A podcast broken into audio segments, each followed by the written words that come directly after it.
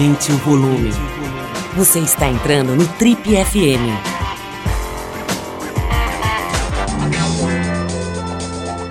Oi, aqui é o Paulo Lima e a gente começa agora mais um Trip FM, o talk show da revista Trip. Ele é cantor, ator e recentemente adicionou duas novas qualificações no hall dos seus talentos: empresário e piloto de automobilismo. Filho de um grande ícone da música brasileira, Fábio Júnior, parece que ele começou sua trajetória na música meio que escondido do pai e ainda adolescente fundou a banda Rory. Já na dramaturgia, o início foi com a super diretora de cinema Laís Bodansky, no filme As Melhores Coisas do Mundo. Como ator, ele ainda fez muito sucesso na temporada de 2010 da Malhação e viveu o Rui, aquele fulano que era atormentado pela Isis Valverde na novela de 2017 da Rede Globo A Força do Querer. A conversa hoje aqui no Triple FM é com Felipe Cartalhãn Airosa Galvão, mais conhecido como Fiuk, que está lançando um single e filme novo, um filme chamado O Galã, já no cinema, já está em, em, cartaz, né? E que também tem promovido corridas de carro num evento que ele vai contar pra gente aqui. Enfim, se tornou empresário recentemente. Fiuk, antes de mais nada, é um prazer te conhecer, te receber aqui no Triple FM. Já tinha visto o seu trabalho, né? Claro Inclusive no filme da Laís, eu te falei, eu sou fã da Laís e amigo dela. E esse filme é ótimo, né? Que você participou, As Melhores Coisas do Mundo. Um filme meio para molecada, mas na verdade para qualquer pessoa sensível. Né? Um filme falando sobre a, o drama da existência humana. Muito legal. Fiuk, seja bem-vindo aqui às nossas amplas instalações. Eu queria saber de cara, cara, você já deve ter respondido um milhão de vezes, mas esse, esse teu apelido, né? Ninguém te chama de Felipe mesmo. Eu falei teu nome aqui, eu vi que você deu uma risada. É, é, é, desde molequinho, desde bebê? E aí, gente, e aí, Paulo, tudo bom? Prazer, prazer todo meu em estar aqui. Cara, foi, foi, eu era na época o único que não tinha apelido. Então eu ficava me sentindo meio que um peixinho fora d'água e tal. Eu lembro que meus amigos foram dar um apelido qualquer, assim, pra mim. E aí, é uma história, cara, eu não sei se eu lembro direito. Sei que tinha uma marca, sei lá o que, bicho. Às vezes eu conto a história, mas não sei se é verdade, tá? Às vezes eu, eu porque eu era muito novinho. E aí tinha uma. Acho que tinha Philips, eles me chamavam de Philips por causa da, da marca. E aí tinha uma outra marca, Filco Itachi, alguma coisa assim. Foi alguma brincadeira disso aí que algum dia meu amigo me acordou e falou: oh, chama um Filk ali. E eu lembro que primeira vez que eu escutei isso aí chama um Filk, eu falei: Filk, que legal, né? Porque, pô, todo mundo já, né? Felipe tem um monte que eu conheço, né? Na época tinha. Eu tava pensando em cantar, e na época tinha o Felipe Dilon. Falei, pô, já sou filho do Fábio Júnior, né, bicho? Imagina ainda sai agora um Felipe Dilon 2, né, pô? Filho do Fábio Júnior ainda. Então eu lembro que na hora de botar o nome artístico, eu me sentia muito à vontade com o Fiuk. Fiuk era uma pessoa que eu tinha criado, né? Uh, todas as pessoas, a minha roda de amigos me conheciam por Fiuk, ninguém me conhecia por Felipe. Então na hora do nome artístico eu falei, putz, bota Fiuk aí, cara. Vou, a pronúncia é essa, é Fiuk, não é Fiuk. Fiuk. É, não, às vezes é assim. Faustão chegar lá e falar Fiuk. Eu, não é corrigir. Jamais, entendeu? Então acho que algum, alguns me chamam de Fiuk, outros me chamam de Fiuk. E aí rola às vezes essa brincadeira, como que é o certo, como que é o errado. Às vezes eu brinco, falo que o certo é Fiuk, às vezes eu falo que é Fiuk, eu fico enchendo o saco. Cara, você, você mencionou aqui, vai ser difícil não fazer perguntas que já foram feitas, mas você mencionou aqui a história de ser filho do, do Fábio Júnior como uma coisa assim enfim, que, que tem que saber lidar, né? Que tem que administrar. Fala um pouco sobre isso, cara. Como é que é esse peso aí e, ao mesmo tempo, quanto isso te, te abre de porta? Fala como é que é essa história de já nascer com carimbo. Cara, é um paradoxo, assim, porque as pessoas acham que é muito bom, mas é muito bom dependendo, depende do que você faz, sabe? Se olhando assim, eu tendo a mesma carreira que ele, fazendo as mesmas coisas que ele faz, as pessoas às vezes o Brasil é meio invejoso, é, é meio complicado aqui. Então, às vezes, as pessoas não, não olham para você. Às vezes, as pessoas olham... Falam, e teu pai, como é que é? Agora tá, vai, vai cantar que nem teu pai? Filho de peixe, peixinho é. Então, chegam... É, as pessoas parece que quase te tiram de você o que você é. E colocam em você a resposta que elas querem. Não, ele é o filho do Fábio Júnior ali. Então, ele vai ser... Então isso no começo era muito difícil, porque eu tinha uma banda de punk rock. Então imagina, as pessoas é, nem olhavam minha banda, as pessoas pensavam, filho do Fábio Júnior. Bom, cantor romântico. Aí quando eu ouvi a minha música, falavam, não, o que, que, que, que é isso? Você é filho do Fábio Júnior, o que, que você está fazendo? Então eu dei uma. fiquei um pouco atrapalhado na época. Até meu pai era. Ele, ele era meio, meio punk também, não apoiava muito minha banda. no começo, então ele achava muito barulhento e tal, mas era, era eu, né? Eu tentei explicar isso pra ele na época. Eu falei, pai, desculpa, mas eu gosto de barulho, entendeu? Eu gosto de rock, porra. E aí que eu, que eu comecei a banda, e aí foi. Eu lembro que depois de uns 5 anos de banda, eu entrei em Malhação. Foi Malhação ali que deu uma, deu uma, uma mudada em tudo, assim, no cenário todo. E aí acho que deu uma deu uma descolada, assim, porque era um outro público, era uma outra galera, galera que gostava de mim não conhecia ele, então foi, foi muito, muito bacana, assim. Como é que está sendo é, ter 28 anos para você, né? Porque é, você teve uma, um, tem uma, uma simbologia muito forte com essa coisa do jovem, né? Do Pode moleque, do, você falou de malhação e tem, tem uma coisa de uma simbologia, assim, você é sinônimo de um, de um vigor, de uma de uma, ao mesmo tempo, entre aspas, de uma irresponsabilidade, poder ser o que Pode quiser, crer. fazer o que quiser e tal. Só que, puta, de repente você tem 28 anos, né? Não é que você seja velho, muito longe disso, mas já não é mais aqueles 18, É, né? já não, as pessoas não falam mais, ai, que novinho, molequinho né? fofo e é tal. Isso aí, e isso tem aí. uma outra coisa, se quiser ir para um lado um pouco mais, vamos dizer, entre, entre aspas, também místico, né? Tem a coisa do, do quarto setênio. né? Muita gente fala sobre essa coisa dos setênios, né? Que a cada sete anos Ah, a gente isso, muda é completamente, e, e, enfim, ocorre uma espécie de clique na, no ser humano a cada sete anos, né? Tanto no aspecto biológico, a primeira infância, a segunda Sim. infância, adolescência e tudo mais. Né? São marcados, quer dizer, aos sete anos a criança muda Com bastante. certeza, com certeza. Depois 14, enfim. Sem querer entrar muito nessa, nessa teoria, nessa tese, como é que está sendo ter 28 anos? Quer dizer, você já não é mais aquele molecão da... É, não, legal você falar isso, porque eu me questiono muito desde criança. E eu senti, de fato, uma, uma chegada aí de uma, de uma... De uma coisa diferente, de umas perguntas, de umas questões, de um- de umas sensações novas e tal. Que eu acho que vem dessa coisa física, né? Então, acho que ali perto dos 27... 20, eu lembro que foi entre 25 e 27, assim, começou a chegar uma, uma, um monte de questões ali que, que não deu muito mais pra fugir, né? Então, realmente, acho que tem uma coisa física aí que, que eu tento burlar esse sistema, que eu não, eu não, eu não gosto de, de acreditar muito nesse sistema, porque a gente é, é tão rápida a vida que eu acho que não dá tempo de amadurecer, sabe? Então, eu tento amadurecer os meus sonhos, minhas ideias. Então, ah, tenho 28 anos, putz, ah, carro é coisa pra criança, pra... Desculpa, eu não vou colocar minha idade na frente do que... Porque a gente é acostumado com o seguinte, ah, eu tenho 55 anos, então você vai lá na banca, você tá com a tua mulher, você fala, meu, que carrinho legal. Para com isso! Você, você tá a tua idade. é que- Então, acho que a gente humano, a gente... Sem querer mesmo, mas a gente acaba indo um pouco com os outros. Não, tô um pouco velho, não, não vou mais. Não, isso já passou, não... Não, isso aí foi anos atrás. Então a gente vai tirando da gente os nossos próprios, né? Então eu fiz essa escolha. Teve um momento que meu pai é um pouco assim, ele falou: "Você nunca vai parar com essa história de carro".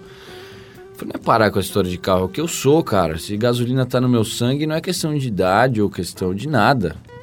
Até porque no meu evento tem pai que vai com o filho correr. Tem pai que vai com carro e o filho que vai com o carro, eles correm juntos. Então é uma coisa que vai além da, da idade, né? Só porque ele escolheu o esporte do matrimônio, ele quer que você largue Entendeu o que eu tô dizendo? Pô, e aí, paizão, como é que é? Ô, ô Fiuk, vamos, vamos falar uma coisa. Eu brinquei aqui no negócio do- dos casamentos do teu pai, mas é, é curioso, cara, que ele casou já umas 84 vezes Não, 85. e você, e você não, né, cara? Você não, não casou ainda, Ele né? me segurou, na verdade. Todas as vezes que eu pensei em casar, eu fui falar com ele, né? Sério óbvio. mesmo? Não, você já teve, Isso é óbvio, já teve namoro assim já, de, de- porque meu primeiro namoro foi já um absurdo, já é casar. Meu, você não tem noção, não tem noção. E aí, logo quando eu passei por isso, eu me toquei. Eu falei, tudo bem que eu quero e tal, mas eu tenho que falar com o cara, né? Eu tava fugindo, eu não falava e tal. Aí um dia eu cheguei. falei, pai, é o seguinte, vou casar. Bicho, ele só botou a mão na cabeça, assim, ó. Ele ficou tremendo a perna uns 15 minutos, assim, ó, com o pezinho tremendo, assim, sem conseguir falar nada. Eu esperando ele falar alguma coisa, assim. Aí ele tirou a mão da cara, olhou pra ele e falou: Moleque, você tem certeza que você quer casar? Falei: Tenho. Falou: Então, já que você tem certeza, eu vou te falar algumas coisas sobre o casamento. Aí ele começou, velho. Pá, pá, acontece isso em tanto tempo e não sei o quê. Bicho, ele me deu assim, ó. Mas não foi uma porrada, ele me deu um nocaute, assim, ó. Não conseguia respirar quando acabou a conversa. E mesmo assim eu virei e falei, ah, pai, você tá falando um monte de coisa que você não quer que eu case, não sei o que. Ele, tá bom. Vai lá, faz o que você quiser. Agora, eu tô só te pedindo um ano. Se em um ano as coisas não mudarem, tudo bem, você vai em casa. Quem tinha ensinado isso pra ele? Eu! ele me reensinou isso. Foi, pode crer, pai. Vou, vou seguir teus conselhos. E nessa brincadeira, porque eu segurava ele assim quando ele ia casar. Eu falava, pai, segura só mais calma, só um aninho, né? Pô, seis meses você conheceu ela, segura aí um pouquinho e tal. Então, as duas vezes que eu parei para escutar isso dele, ele tava certo também. Então, passou esse um aninho aí e deu ruim. Fico, vem cá, meu, eu, eu, qualquer pessoa, qualquer ser humano já encara uma, uma barra pesada, né, cara? Ser gente dá trabalho. Ah, ser gente é, né? é complicado. As é, pessoas é uma... não pensam nisso, mas na verdade é um pouquinho mais profundo. É uma né, condição bastante precária, né? É, ser um ser humano. E, puta, pior, acho que piora um pouco quando você tem toda essa carga, né, da história de pai, depois essa coisa de fama também muito cedo. Tem muita gente boa que se mata por conta é, desse tipo é, de... que o ônus é complicado. É? Você, você já fez psicanálise, por exemplo? Que tipo de, de ferramenta, cara, você já acessou para lidar com essa situação? Cara, eu leio muito. É, eu leio bastante coisa esotérica, de autoajuda e tal, porque é muito complicado viver e realmente eu vivo numa família também não é, não é uma família tão simples é uma família né como todas as outras tem seus altos e baixos tem seus defeitos então é, não foi nem um pouco fácil lidar com tudo isso. Eu não mostro o lado ruim para as pessoas eu não gosto de mostrar o lado ruim então não, por mais que eu esteja no chão ralando a cara no asfalto eu nunca vou é, multiplicar ódio e nem tristeza e nem nada do tipo sabe? E você já teve períodos de, de, depressão, por exemplo? Você já se sentiu mal pra caramba durante um período relativamente longo? Já senti, cara, já me senti. E é muito complicado porque, ao mesmo tempo, é, todo mundo acredita que você tem o mundo nas suas mãos, né? Você tem todo mundo ali. Mas chega uma hora que você, que você não tem tanta gente, você tá meio sozinho, né? Você faz show para 40 mil pessoas, você chega no hotel e você tem ali, às vezes, um empresário que, meu, te dá a volta, te passa a perna e que fala que te ama, tipo às vezes, sabe, é, às vezes até a depressão fica um pouco maior no meio. É, quando está dentro da história, fica, fica maior, né? Então, às vezes, você está ali, sei lá, no segundo ano consecutivo fazendo show, é, longe de todo mundo, dá um problema familiar e você tá longe, fica tudo um pouco. É tudo meio estranho, assim, sabe? Até, até eu me acostumar, eu demorei um, demorei um tempinho. E a depressão acho que é uma coisa que vem com, com o ser humano, né? Assim, é uma, uma, uma grande questão, né? E eu acho que os artistas em geral, já que a gente é tão intenso e vive com, com sentimentos e tal, acaba ficando mais forte, né? Eu, eu confesso que eu não sabia disso, não acompanhei, mas estou vendo aqui na, na, pesquisa que a gente faz para preparar a entrevista que você foi bem criticado pelo seu papel nessa novela mais recente da Globo, A Força do Querer, né? Você fazia o Rui, Sim, sim. Que, que era um vilão bem mimadinho, bem. Meio dava ator... muita raiva dele. Como é que foi isso, cara? É, confere, você realmente foi criticado? Não, Como confere é assim, é porque meu personagem não era um. Não era um personagem para as pessoas falarem muito bem, né? Era um escrotinho mesmo, para as pessoas ficarem com raiva e tal. Então eu tinha dois caminhos do personagem mesmo. Um caminho era fazer, era defender o personagem, que era tentar transformar uma coisa um pouco mais interessante e tal. E a outra coisa era abraçar a ideia de ser um carrasco, de abraçar a ideia de ser um idiota. Então eu abracei a ideia do personagem para criar história. Então tinha o bonzinho e tinha o filho da puta, que era o meu personagem, né? Então nessa história, eu acho que eu comecei a irritar muito a galera também, então meio que tudo se misturou saíram umas críticas é, ótimas aí no meio, foi isso que até me deixou mais tranquilo. Porque a galera começou a comprar, bicho, começou, não é o Rui, é o Fiuk. O Fiuk é um idiota, o Fiuk é um cuzão. As caras que o Fiuk faz e tal. Então eu, eu, eu dei uma cara, eu tenho uns amigos, eu já conheci um personagem que parece um pouco com, com, com esse cara aí que eu fiz, com o Rui. E aí eu peguei algumas características, e uma das características era, é uma coisa meio apática, que você nunca sabe, uma, uma cara de, de Olha, não quero falar que é palavrão, mas aquela cara de, de filho da mãe. Então, meio que eu não falei nada, porque eu adoro quando a galera começa a comprar. Então, eu também não falei nada, meu. Deixei o couro pegar, pegar fogo, o circo pegar fogo. E acabou que foi super legal, assim. Eu não, eu não, eu não olho isso como, Tipo, criticar de, de atuar bem, atuar mal. Acho que cada personagem é um personagem. E tem o que as pessoas querem ver você fazendo, né? Então, às vezes, não sei se as pessoas imaginavam fazendo aquilo também, sei lá. Mas foi bem, foi bem falado. Você acabou de lançar um filme, né? Que você acabou de estrear um filme no qual você, você atua no, no, cinema. Vamos falar sobre isso. Estou vendo aqui que ele se chama O Galã. Você contracena com o Thiago Fragoso. O Thiago teve aqui não faz muito tempo, né? Três que legal, anos, né? Que legal, É, teve aqui, foi uma entrevista muito legal. Vou até mencionar aqui umas coisas que ele falou, mas antes me conta um pouquinho. Que filme é esse, filho? Cara, O Galã é uma comédia romântica. É a história do Júlio, do personagem do Thiago. Ele sonha em ser um galã. Só que ele faz tudo errado, coitado. Então é uma trajetória ali do cara todo falido, que não leva o menor jeito e tal pra, pra história, até o grande final, é o grande finale ali, que, claro, né, ele consegue, é, consegue um grande papel e tal. E eu sou meio que o. Não sei se inimigo dele é a palavra, não é inimigo, antagonista. mas é o antagonista, o cara, o cara que ele queria ser, assim, vai. O meu personagem é o personagem dos sonhos dele e tal. Então é, é muito. Eu faço eu, tipo eu pego a imagem que todo mundo imagina de mim, que é o cara enjoado, não sei o quê, e, e, evolui isso. Então eu tô assim, ó, as pessoas vão ficar com muita raiva, eu acho. Como é que é ser ator, cara? De onde veio isso, né? Quer dizer, você tem, óbvio, né, dentro de casa, essa convivência com o meio artístico desde que você nasceu. Uhum. Mas, pô, tem um monte de gente que, que é filho de, de artista e tal, e, pô, vira outra coisa, vira advogado, vira engenheiro, vira, sei lá, entregador de pão. Como é que isso é trabalhado por você? Você chegou a fazer, a fazer, a, a estudar isso? A Cara, atuação? a primeira coisa que eu tinha certeza que eu não queria era ser a mesma coisa que o meu pai. As pessoas falavam tanto, enchiam tanto meu saco. Ele era muito ausente, então eu não, não unia as coisas. Eu tinha, eu tinha essa, essa certeza, assim. Aí com o tempo, cara, eu, eu ouvia várias bandas de rock escondido. Minha mãe era roqueira e tal. E aí teve um dia que eu conheci uma banda que chamava Blink, Blink 182, eu puta pirei, cara, eu queria montar uma banda de todo jeito, que nem eles.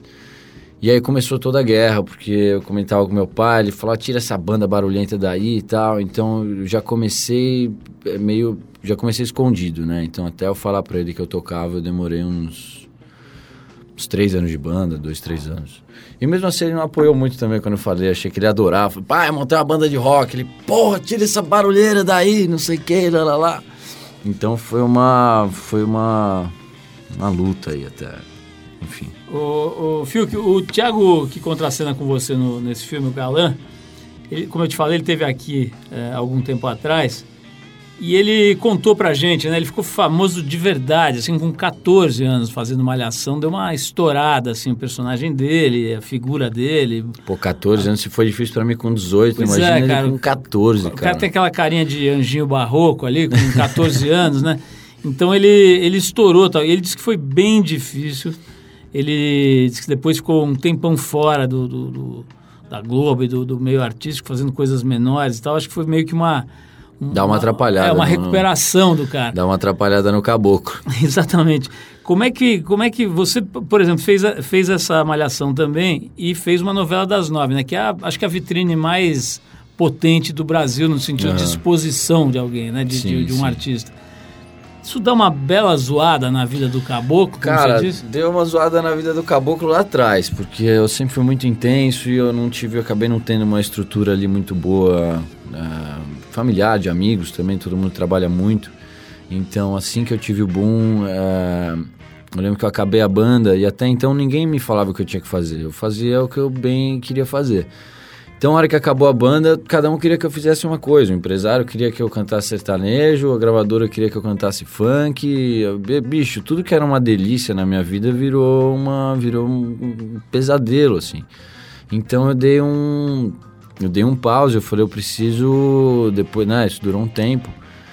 Mas eu preciso voltar pro meu eu, né? Eu preciso, assim, independente do que querem de mim, do que esperam de mim, eu preciso saber quem eu sou, né? De fato, o que, que eu vim para fazer nesse mundo. Beleza, ah, eu sou um negócio bacana para eles? Sou um negócio bacana.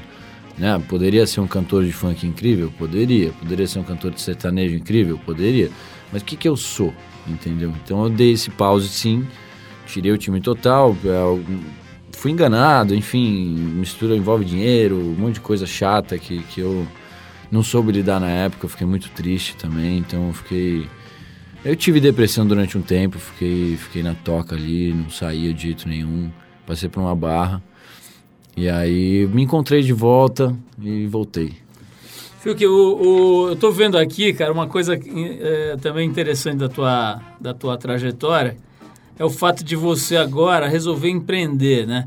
É, antes de falar sobre esse teu empreendimento, eu queria falar sobre grana. Você acabou de mencionar é, problemas com dinheiro, com empresário, com não sei o que lá. Você, você, é bom, cara, na gestão da grana, você sabe fazer isso. Como é que você faz? Porque você deve ter tido muita oportunidade, deve estar tendo ainda sim, muita oportunidade. Sim. Como é que você lida com esse lado da vida? Cara, eu tive que aprender a lidar com dinheiro. Tive, tive. Deus me obrigou a lidar com dinheiro, porque se tinha uma coisa que eu não queria fazer nessa vida era lidar com dinheiro. E infelizmente eu tive que. Meu sonho era ter as pessoas lá atrás que eu confiava para eu não ter que ver várias coisas, sabe? Era meu sonho era ter essa, essa, essa equipe toda lá atrás. Mas infelizmente ou felizmente, sei lá eu porquê tudo isso, mas eu tive que montar a minha equipe, tive que montar a minha empresa para não me roubarem, para não me passarem a perna, para não, sabe? É muito triste isso, muito triste, porque as pessoas são muito individualistas, sabe? Mas tá me fazendo muito bem, eu tô adorando a brincadeira. Brincadeira assim, é um negócio sério pra caralho, você não dorme mais, é boleto até, meu Deus do céu. Mas é muito gostoso, né? Eu falo brincar porque quando você trabalha com o que você ama é como se você não trabalhasse, né? Você aprendeu o que significa a sigla DARF, é isso? Nossa, que tá louco, pelo amor, o que, que é isso aí? Nem sei, sigla. Que Documento que é? de arrecadação da Receita Federal, basicamente imposto. Ah, não, mas esse aí não tava ligado, esse, esse, esse aí eu ainda não tava ligado.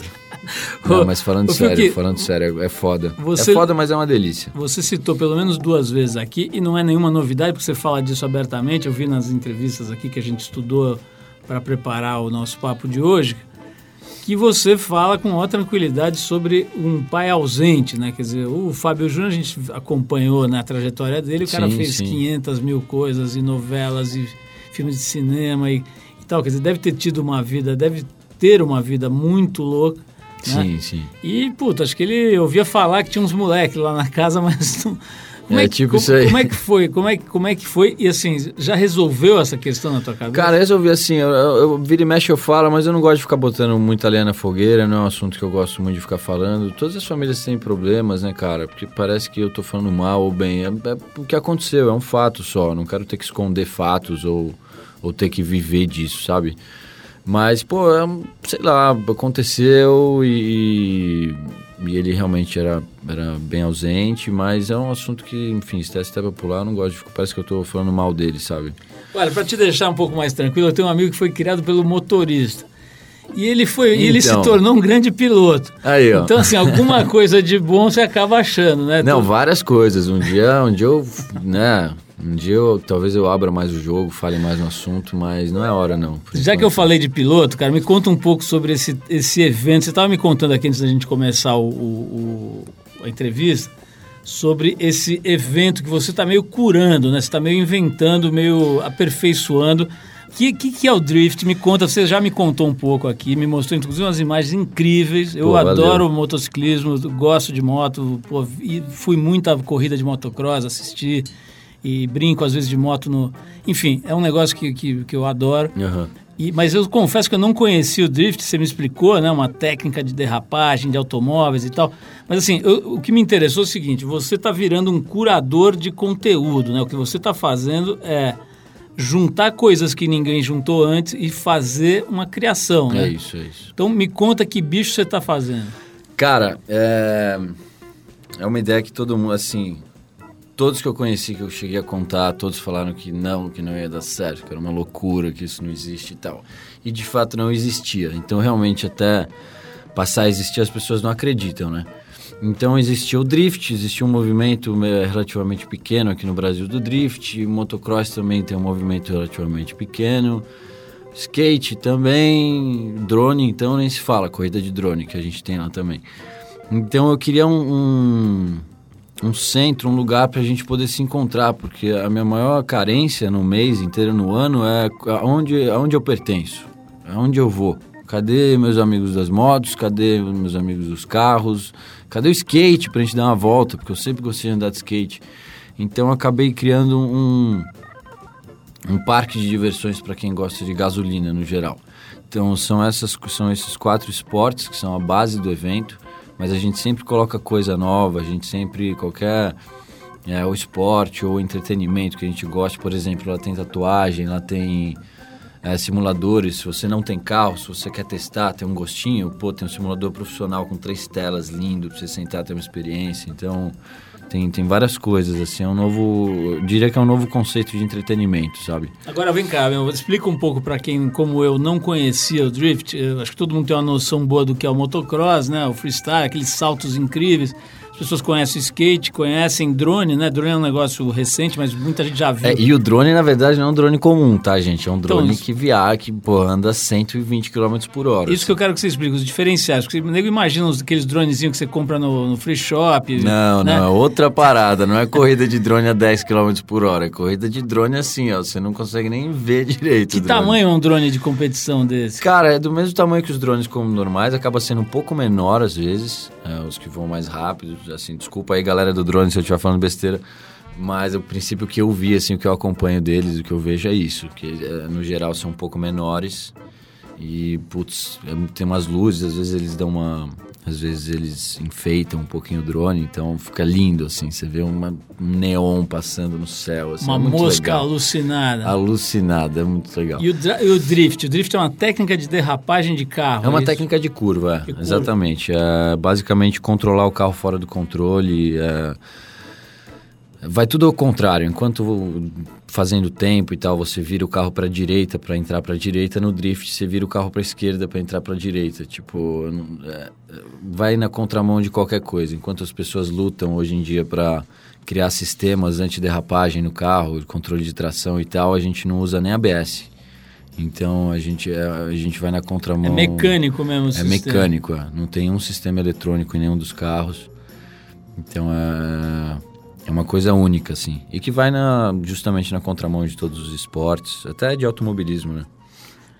O Fio, que fala um pouquinho da, da, da, parte musical, cara. Você já tem uma carreira razoavelmente longeva aí na música, né? Já faz música ah, tem uns um aninhos, tempo, tem né? uns aninhos, é.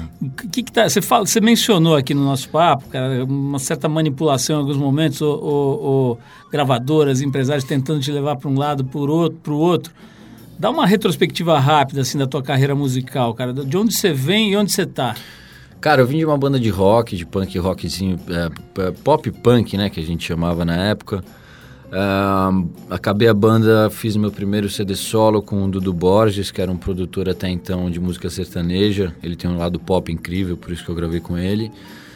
Que foi ali que eu, putz, foi um divisor de águas para mim que eu gravei com o Jorge Ben. O Jorge Benjó, que eu sou, puta, fãzaço, um dos meus ídolos.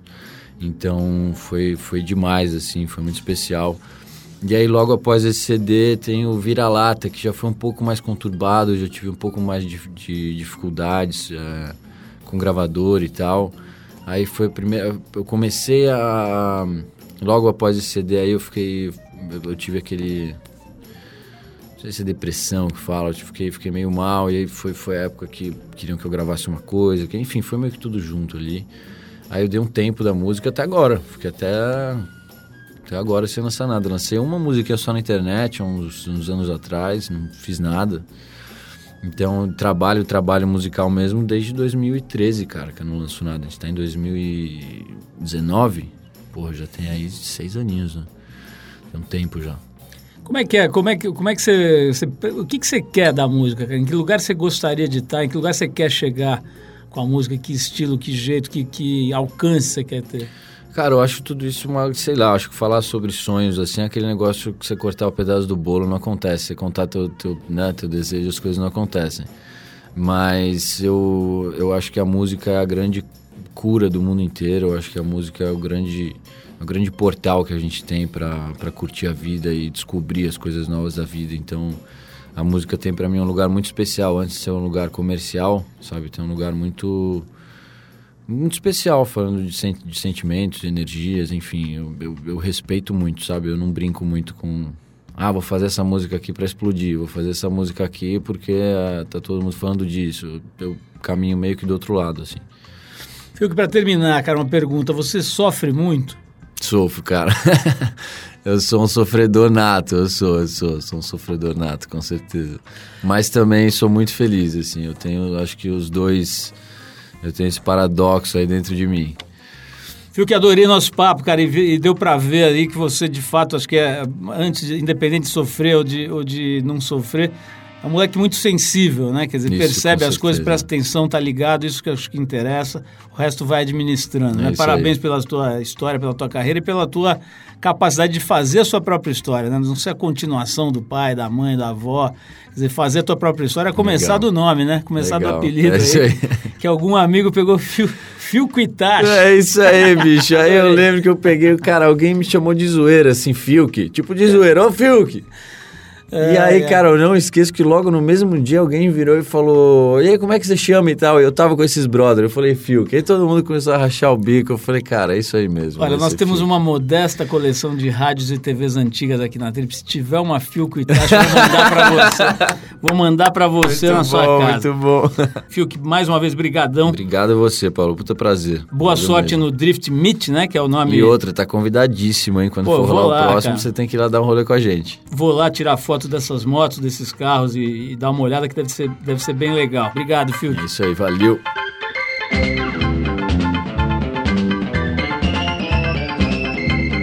Bom, é isso, pessoal. O Trip FM é uma produção da equipe que faz a revista Trip e está há 34 anos no ar. A apresentação é de Paulo Lima, produção e edição de Alexandre Potashev.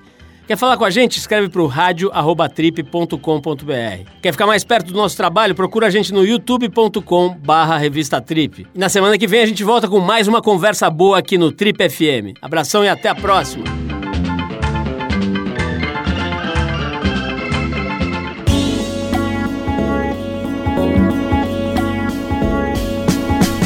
Você ouviu Trip FM.